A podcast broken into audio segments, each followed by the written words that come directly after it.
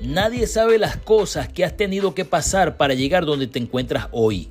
Los padecimientos de la vida se llevan a cuesta. ¿Y cómo cuestan?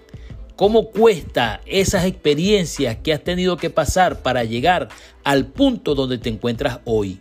Muchos emigrantes que optan por llegar a países con mejores economías tienen que superar barreras físicas de resistencia, tanto como las emocionales que a la larga quedan como marcas de por vida.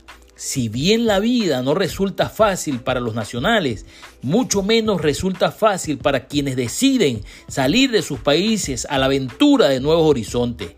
Creo que no se puede apagar el fuego que una vez se encendió en busca de nuevas fronteras.